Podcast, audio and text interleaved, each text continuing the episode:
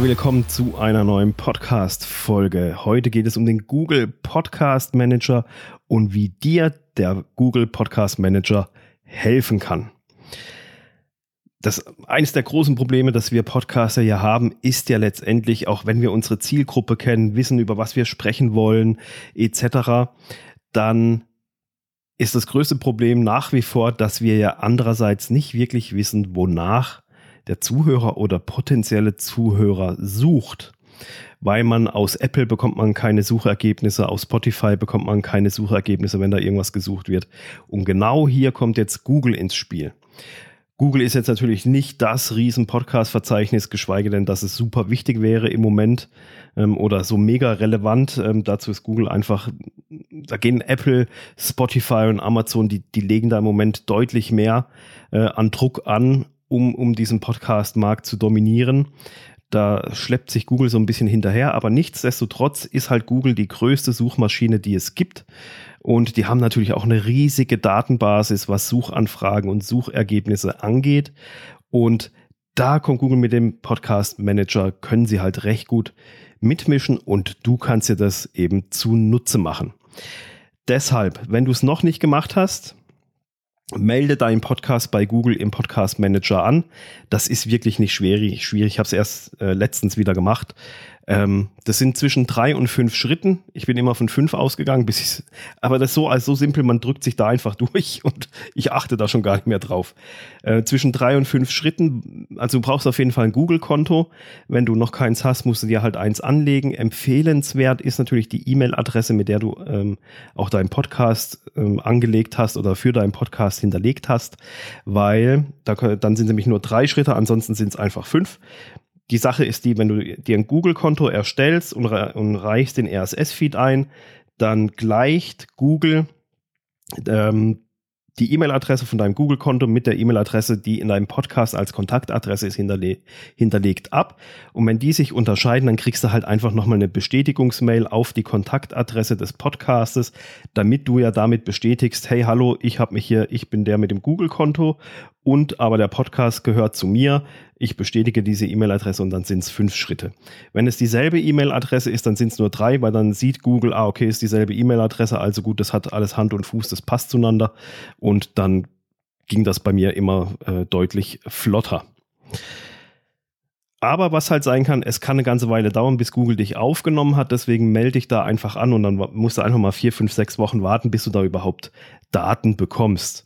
Weil wenn es dann soweit ist, du mal da drinne bist ähm, und eine Weile gelistet worden bist, aufgetaucht in Suchergebnissen, dann bekommst du so ein bisschen Statistiken ähm, aus dem Podcast Manager und die können dir eben weiteren Aufschluss geben. Zum einen hast du natürlich, wenn Folgen direkt in Google angezeigt wurden, wie oft wurden sie wiedergegeben, wie oft wurden sie angehört, wie lange wurden sie angehört, was die durchschnittliche Anhördauer. Da hast du so eine Übersicht an den, an den Folgen. Aber darum geht es gar nicht so sehr im Detail, sondern vielmehr die Ergebnisse der Top-Suchbegriffe.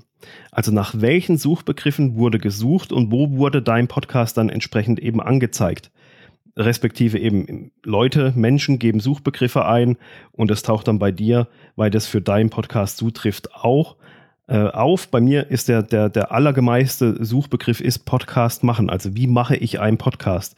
Das ist so das Top-Suchbegriffe-Ding, wo ich auftauche und dann gibt es ein paar andere. Und über diese dieses Ergebnis, diese Top-Suchbegriffe, weißt du einfach rein thematisch, wo du auftauchst in, in, in, in den in, in den Google-Ergebnissen äh, und nach was die Menschen eben suchen, was ihr Problem ist. Und weiterer Vorteil ist natürlich, wenn du dann hingehen kannst und diese Suchanfragen, die gestellt wurden durch neue Podcast-Folgen, durch Blogposts, bedienen kannst, dann freut das natürlich Google und du steigst insgesamt im Ranking, weil du lieferst ja dann die passende Antwort auf diese Suchanfrage. Also sprich die Lösung. Weiterhin wichtige Info, die du da aus dem Google Podcast Manager erhältst, sind die, die Folgen mit den meisten Suchanfragen. Das ist ziemlich interessant. Dahingehend, weil du da erhältst, nach welchen Themen wurde denn konkret gesucht, beziehungsweise welche Themen wurden dann angefordert, angeklickt, ähm, wo du halt gefunden wurdest. Und da ist es halt natürlich super spannend, weil du aufgrund dieser dir wird da ja angezeigt, welche Folgen haben die meisten Suchanfragen äh, generiert und wurden da angeklickt oder aufgezeigt. Und da kannst du jetzt natürlich hingehen und entweder du machst halt neue Podcast-Folgen, die das Thema von einer anderen Seite beleuchten, die das Thema nochmal detaillierter äh, beleuchten.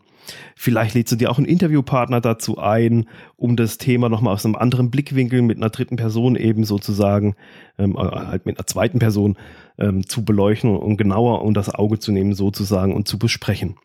Weiterhin ist es natürlich dadurch, dass es halt Google ist, wo halt die meisten Menschen nach Lösungen suchen, sind diese, diese Ergebnisse, die du da rausziehen kannst aus dem Podcast Manager, sind natürlich idealer, ja, ich sag's mal in Anführungsstrichen, Nährboden für kostenpflichtige Produkte, die du kreieren kannst, weil du siehst ja nach was suchen die Leute, wo, wo, wo ist ihr Schmerzpunkt, wo, wo ist ihr Problem, was für Podcast-Folgen von dir wurden da oft äh, angeklickt? Was sind da die Top-Suchanfragen?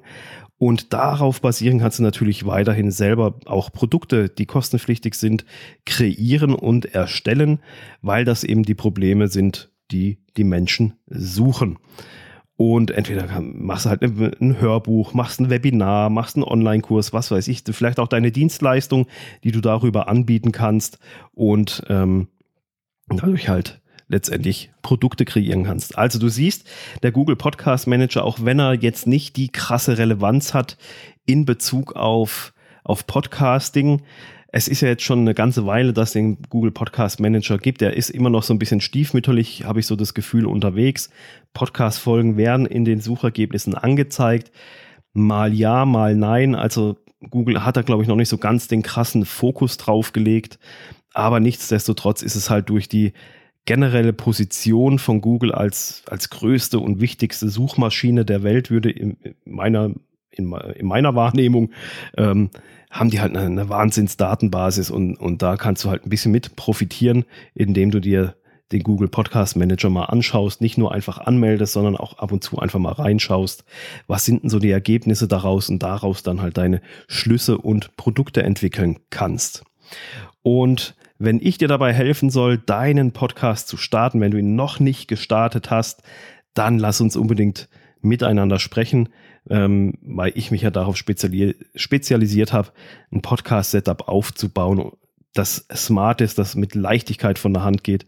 Und da gehört auch sowas wie die Anmeldung beim Google Podcast Manager mit dazu, damit das von vornherein alles mit drinne ist. Du bekommst mit mir einen Podcast erstellt, der überall zu finden ist, was wichtig ist an Verzeichnissen, was Sinn macht und dass du diesen mit, mit, mit Leichtigkeit einfach fortan dann bedienen und ähm, betreiben kannst. Oder halt auch, wenn du in, in, einzelnen Themenpunkten mal was brauchst, irgendwie was für Monetarisierungsmöglichkeiten gibt es, wie kann ich meine Prozesse automatisieren oder nochmal anpassen, nochmal drüber schauen oder auch ganz individuell einzelne Probleme mal angehen möchtest, weil du kriegst den Podcast nicht bei Apple angemeldet. Audacity funktioniert nicht mehr so, wie es funktionieren soll. Du kommst mit XY irgendwas nicht zurecht. Ähm, Auphonic ist ein Buch mit sieben Siegeln.